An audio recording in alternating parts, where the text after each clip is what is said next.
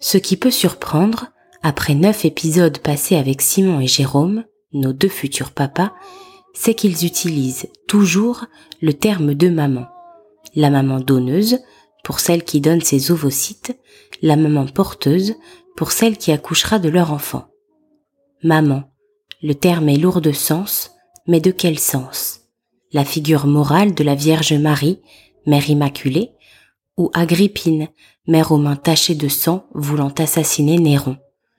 Cette mère pour laquelle Albert Camus pouvait renoncer à la justice, ou Clytemnestre, cette mère qui avait enfreint toutes les lois les plus sacrées, une maman, biologique ou adoptive, c'est une construction sociale qui mérite réflexion. Simon et Jérôme nous disent aussi ce que sera la mère de leur futur enfant, pour lui et pour eux. GPA et deux papas, un podcast bataille culturelle.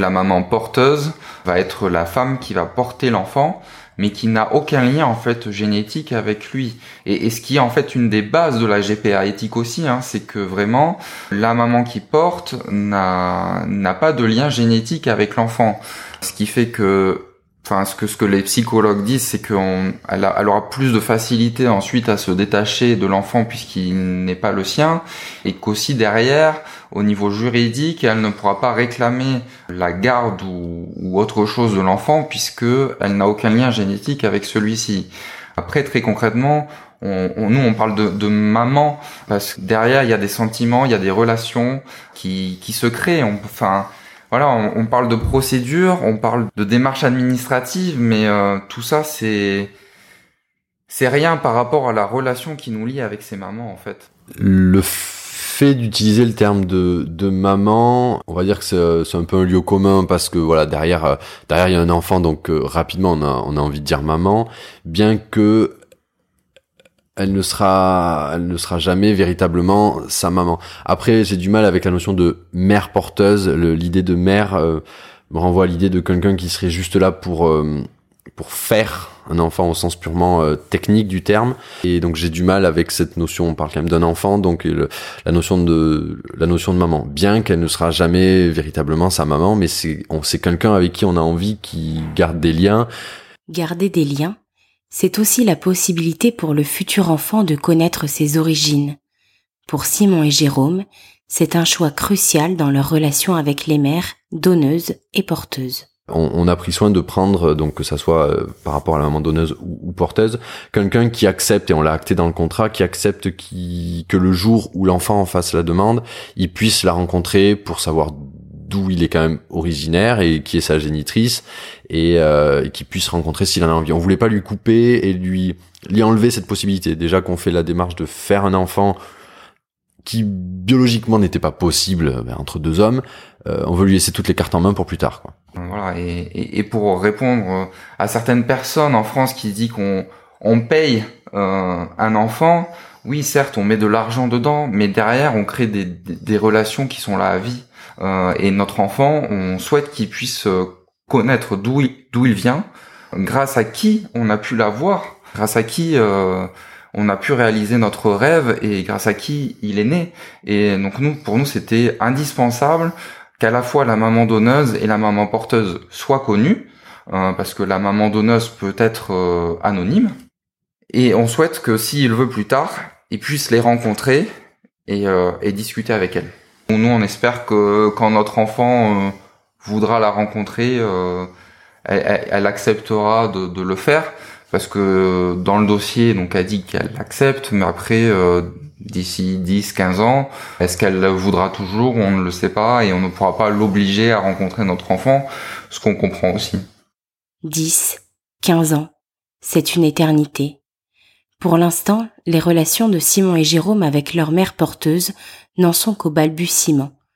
Mais de quoi parle-t-on avec la mère porteuse de son futur enfant?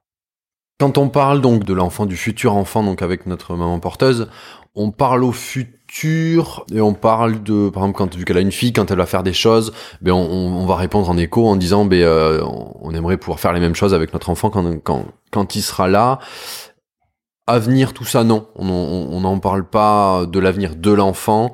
On parle, on est déjà assez euh, assez tenu à l'esprit par l'idée de est-ce qu'on va réussir à le faire? Donc c'est plutôt du j'espère que l'année prochaine à la même période il sera là. C'est plus des, des, des, éléments de cet ordre-là. Oui, puis on parle euh, de quelques dispositions à la naissance, par exemple si on souhaite euh, qu'elle qu'elle allaite l'enfant ou euh, si elle veut qu'on se quitte de suite après la naissance, qu'elle revoit pas l'enfant, ou si au contraire elle préfère qu'on reste quelques jours ensemble et qu'on se quitte de façon voilà plus enfin plus légère, plus facile pour elle aussi, que ce soit pas une déchirure en fait, hein, de il y, a, quand même un, attachement derrière, on peut pas le nier.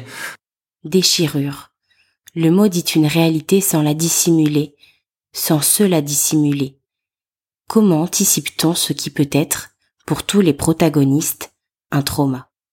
Nous, on a décidé de passer euh, des jours ensemble, parce qu'il faut savoir qu'on on repartira pas du Canada avant un mois, euh, donc on a tout le temps d'y aller doucement, qu'on en ait tous des bons souvenirs de cette fin de procédure, qu'on en garde tous de voilà de une bonne image et que on continue à envoyer des nouvelles euh, plus tard en fait de la vie de notre enfant, que qu'éventuellement on puisse se revoir aussi, que ce soit au Canada ou en France les relations de Simon et Jérôme avec leur mère porteuse vont se dégrader lorsque le réel, les contrats, les avocats, les chiffres, les intérêts de chaque partie vont faire irruption dans leur histoire naissante. La rédaction du contrat, euh, c'est toujours un moment un peu délicat parce que ben, c'est là qu'on va commencer à parler des sous et, et au-delà des sous, euh, c'est surtout là où on va commencer à, à parler de est-ce qu'on va pouvoir continuer ou combien on a encore en réserve pour si par cas ça capote renclencher. Au-delà de la valeur, quoi, c'est que notre sous c'est un volume de vie et, et quand on en a plus, ben on peut plus on peut plus aller au, terme du process.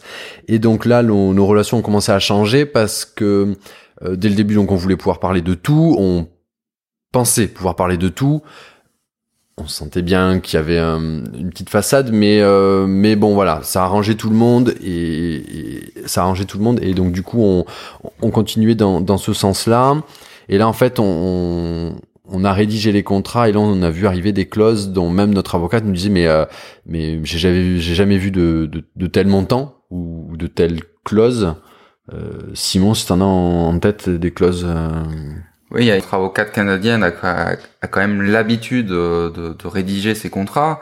Il y avait notamment une, une clause. Cette clause, c'était euh, si jamais euh, elle avait, suite à, donc à la naissance de l'enfant, une quelconque maladie euh, liée à la grossesse, mais même si elle arrive 10, 20, 30 ans après, nous serions engagés à payer la totalité des frais médicaux liés à ces problèmes et euh, sans garde-fou, c'est-à-dire sans aucun montant restrictif et à vie. Donc euh, quand on sait euh, enfin les problèmes qui peuvent arriver qui auraient pu être attachés à la grossesse si elle a un mauvais esprit derrière, ça peut faire peur et tout de suite que notre avocate nous a nous a dit de toute façon je, je refuse que vous signiez un contrat avec cette clause à l'intérieur. Hein. Si, selon le proverbe, les bons comptes font les bons amis, les bons contrats font-ils une bonne GPA Simon et Jérôme entrent dans la phase qu'ils espéraient et qu'ils redoutaient tant, le moment où leur rêve devient petit à petit réalité. Réalité de cet enfant en train d'être conçu, réalité de cette maman qu'ils n'ont jamais voulu effacer de leur histoire. Dans le prochain épisode de GPA J'ai deux papas, après tant de premiers émois et de premiers tourments, une surprise de taille vous attend. Vous aimez l'histoire d'amour à la fois singulière et universelle de Simon et Jérôme? Partagez-la autour de vous et laissez-lui des étoiles, des likes et surtout des commentaires que nos deux jeunes mariés seront heureux de découvrir sur toutes vos plateformes préférées et nos réseaux sociaux.